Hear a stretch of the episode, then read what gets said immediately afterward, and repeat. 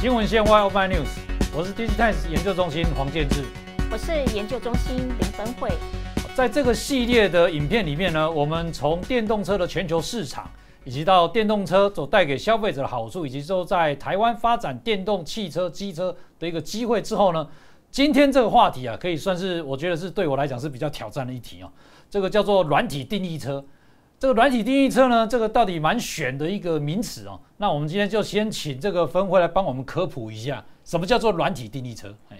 好，其实软体定义车的话呢，它就是透过软体的不断的更新，让汽车不断的进行升级的动作。哦那它这样的做好处，其实对于消费者立即的感受就是说，哎，我可以享受很多的功能和服务。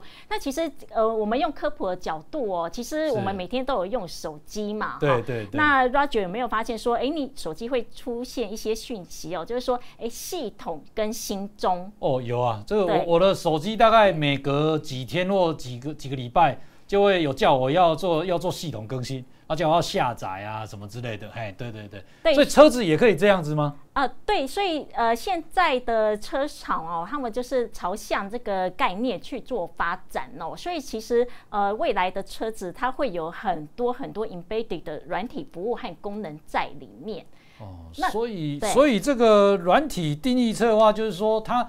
就是引用了像手机那样子的模式来发展车子就对了。对，那为什么它会强调这个软体的功能呢？哦，那我们先讲说，目前在汽车软体发展最积极的就是特斯拉，因为特斯拉它就是看到，哎，其实苹果的手机哦，它的营收很多的部分，大概百分之二十的营收是来自于软体的部分，而且呢，它也发现是说，哎，其实消费者在使用手机的时候呢，反正是硬体设备是使用的比较早。呃，少哦。那我以我自己以前的例子哦，像我二十年前就有买手机嘛，哈。那其实以前的手机就是呃强调键盘呐好不好用啊。那我想说，Roger 可能也有印象，说像 BlackBerry 它的那个键盘哦，好像是比较大一点，所以商用人士哦，我印象中，呃，我过去出差的时候，商用人士还蛮喜欢呃用那个 BlackBerry。可是你看，我们到现在手机哦，其实呃，我们反而是用很多的里面的软体服务哦，包括呃。很简单的，我们打电话这个事情来讲，过去我们还是要透过信卡去拨呃零九多少的号码哦，给我的亲朋好友。可是现在不是啊，我就是直接用赖的软体哦，啊，我就可以跟很多人呃，譬如说是用文字去做通话呃通讯，或者是说直接打赖的通话的功能。其实我们用到呃真正用到硬体的这个部分，其实比重是越来越少了，反而是用到软体的比重是越来越多。所以感觉上起来就是说。说硬体可能是一个很基本的配备，但是我透过软体可以扩充了我不同的一个应用的角度，一个面向。哦，的确，那其实呃。相对于汽车产业来讲，它也是这样哦。尤其是我们的电动车，其呃，我们的零部件越来越少，而且厂商呢，为了要 cost down，他们也会朝向共通平台化的来发展。那这是什么意思呢？等于是说，呃，未来的电池还有呃动力系统都是模组化的生产方式，所以硬体方面，呃，可能 me too 的程度会越来越高。那所以说，呃，车厂商他为了要创造整个产品的差异化的一个功能哦，所以它会在在软体方面是会来越来越多做一些琢磨的哦，所以这这感觉真的跟手机的案案例很像啊，就是说现在几乎你手机看到的配备，不管是相机功能啊、荧幕的。功能啊，或其他功能，其实大概都大致都差不多。但是大家就靠着，就是说后续它在下载一些软体，来形成一些差异化。那我们知道，就是说在这个软体定义车里面呢，有基本上有两、有三个这个部分来界定说这个软体定义的一个部分了。那这三个话，我也想请那个分会来跟大家说明一下。好，其实目前呢，呃，刚才有谈到，就是说特斯拉是在软体发展是最为积极的车厂哦。那我在这边把它的软体分成三个部分哦，包括的 OTA 更新的服务，还有软体订阅的服务。那第三个就是呃，车主讨论的热度还蛮高的呃，FSD 的自动驾驶的部分。OTA 是指什么呢？好，那 OTA 的话呢，它的全名是 Over the Air，它就是用无线传输的方式呢，把汽车里面的软体还有韧体做更新的动作，那它不仅是可以更新 non-critical 的呃，譬如说车载娱乐系统，还有智慧座舱的部分，它还可以进一步更新到 critical 的呃 ADAS 还有动力系统的部分。好，那我们来举例来讲哦，就是说，哎，其实特斯拉的它的硬体它是超前部署的，哈，那但是它不一定呃所有的硬体功能都让那个车主来使用。那他为了要赚这个软体的收入哦，那他会呃，譬如说我举例来讲哦，譬如说，哎，寒流来的时候，车主在坐这个座椅觉得很冷嘛，哈，对，那他就要透过线上付，呃，例如三百块美金呢，他就可以解锁使用座椅加热的这一项功能了。哦，所以座椅加热功能这个也可以后续在这个订阅，或者说在在。购买就可以了，对，加购来使用。那所以为什么我说它的硬体是超前部署？就是说它其实明明就是有做那个座椅加热的功能在里面。可是当你买车没有去加购这个的话，呃，你是没有办法启用的。那等到说，哎，你可能过了三个月，觉得说啊，好像天气很冷，我受不了了。好，那我就是哎，那我就是透过线上付款，那我还是可以很轻易的去开启这项的功能。好，那我们在讲说，其实呃这样的加购还可以呃反映到那个动力系统的部分哦。譬如说，哎，我们呃前几集有讲那个贴背感嘛，哈。对。那假设诶，Roger 觉得说啊，目前的车子贴背感不够哈，那 Roger 也可以那个付两千美金哦，就可以把那个零百加速度的呃时间来进一步的缩短。哦，所以这个。所谓的软体定义，就是说它不是只有说在软体，比如说像一般我印象中以为就是说是一些什么呃车载娱乐啊这种系统的一个服务的更新的，就即使是在我整个车辆的操控性上面，对，这某某些部分也可以透过事后的这种软体定义，就是订阅的方式来增加这样子的功能，对，来强化这样的一个。不过这样我我让我想到个问题，就是说。这个在于这安全会不会是一个对于这个所谓的车子未来的这种软体定义，这是一个很关键的重要，因为我们知道这个治安的这个议题其实也相当的一个。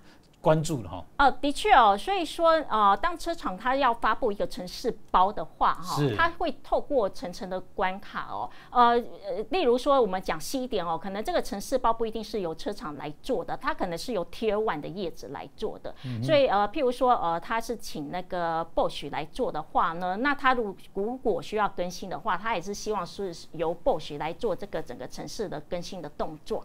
好，那当它更新完这个城市的呃。这个部分的话，它要发送出去，他们就会有一些金钥匙做配备配对的这样的功能哦。所以说，呃，目前来讲，骇客应该。呃，虽然说有听过这样的骇客的案例，但是绝大部分还是安全的状态。哦，不过我相信这个治安的议题，在未来，假如软体定义车越来越多情况之下，这议题应该是会持续火热的，而且也是蛮值得呃这个有兴趣对这个领域要发展的厂商来自己关注的。嗯，没错。那我们知道，就是说刚好提到说第三种这个有关软体定义的一个服务的话，就是所谓的。呃，FSD 自驾套件哦，对，所以自驾套件这部分，它其实也是可以通过事后的购买来达成的吗？哦，对，因为哦，呃，FSD 它的呃英文全名是呃 Full Self Driving 啊，就是换句话说，它是几乎呃强调是可以达到全自动驾驶的功能哦。是是。对，那以美国地区来讲的话哦，它的呃入手的价格是一点二万美元哦，因为它的自驾套件非常的复杂，所以的它的定价是相当的高。那的确就像 Roger 讲的哦，就是说有的车主他可能觉得说啊，一点二万美元相当于三。十多万的新台币哦，他可能一时没办法入手。但是如果说，哎，你事后觉得呃，这很想要这个功能的话哦，你就可以去呃加购这一项的功能哦，去呃把那个呃选配这一项的功能，然后让你的车子可以几乎达到那个自动驾驶功能的这样的一个成绩。所以就有两种模式，一个是我买车的当下就已经把这个硬体的一个自驾套件就买了，对。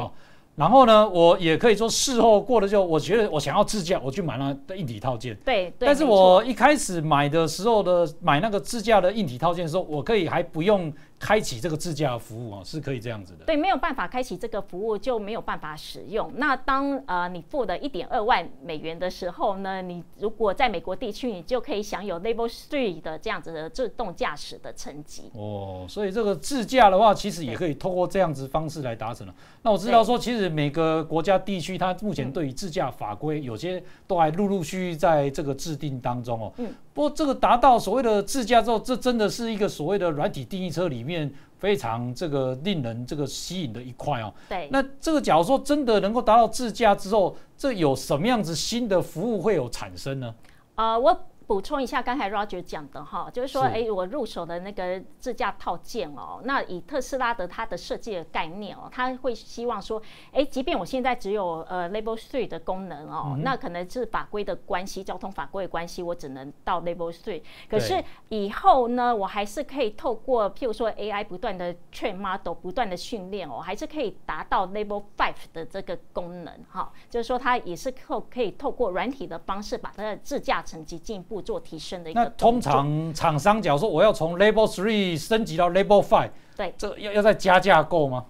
呃，要看情况。呃，一般来讲的，目前来讲，我是知道说应该是不用。可是因为呃，到了未来 Level Five 的成绩哦，可能已经是二零三零年的事情了。对，所以呃，可能如果说他厂商觉得说啊，这个成本还是很高的话，有可能呃，我是说有可能还是会需要加购哦。是。对，那如果说诶，未来的应用场景哦，可能就会导入到那个像特斯拉，它为什么要积极推出 FSD 的套件？因为它希望未来的应用场景可以导入无人计程车的这一项的服务。无人计程车这样子的服务，它是指说，所以以后就不用驾驶了嘛，就直接空的，我就搭上个计程车，这样就可以了。对，那以我知道 Roger 有开车嘛，哈，那我想请教 Roger 是说，哎，你觉得你一天开车是多少时间？最多包括塞车的时间大概就是两个钟头吧，来回这样子。对，其实你有没有发现说哦，你的车子的使用率只有百分之十而已，但是其他的时间都是在 idle 的状态。啊，是没错。对，那假设说呢，你入手了一台车，它有自动驾驶的功能的话呢，你的车子可能就不只是代步的工具，而且呃，而且另外一方面，它是可以帮你赚钱的一个工具。哦，我知道，所以你是说我的车子我不用的时候，我可以给别人开这样子。呃，给别人用车子自己会开，对，都不用开，因为因为是这个。Level Five 全自驾的这个状态了哈。对，那等于是说呢，你的车子可以出去帮你赚钱。那大概我估算呐哈，因为它呃，在美国地区它是设定一麦大概是零点五美金嘛哈，因为我已经扣除司机的成本。但为什么是用零点五美金呢？因为如果是说有人驾驶的，譬如说我们说 Uber 的话，它的一英里大概是一美元嘛哈。是是。那假设说，哎，Roger 的车是无人驾驶的话，等于是。是司机的成本扣除了一半了嘛？哈，那他如果出去帮你工作八小时的话，哈，那我有帮 Roger 计算哦，他的一个月可以帮那个 Roger 赚大概是五万元新台币左右的这个金额。哦，那还是不无小补啊，这算是一个赚万块哦。呃，对。不不，你您讲这种模式的话，现在在呃全世界哪个地方已经开始有这样子的服务了吗？呃，目前来讲，呃，如果严格来讲说有这个服务的话，哦，应该是说像威某它是有提供这个无人计程车的这个。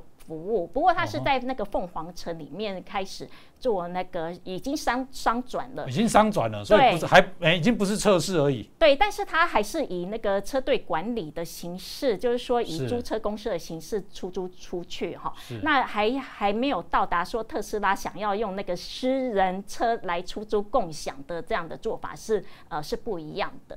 哦，了解了解。所以呢，今天我们在谈到这个软体定义车啊，其实整个车子来讲的话，过去所谓的燃油车的时代呢，它可能就是说，哎，我一买来之后，我车子的规格如何啊，它就已经固定了。那现在透过说电动车，再加上结合了这所谓的软体定义车这样子的一个应用的发展的一个技术趋势之后呢，我们可以了解到，就是说呢，接下来汽车的一个发展呢，它有更多的功能，有更多的一个想象空间哦，那也值得大家后续的持续来关注。新闻先发 Open News，我是 Digitimes 研究中心黄建志，我是研究中心林芬惠。喜欢我们的节目的话，欢迎订阅、分享并按赞，开启小铃铛。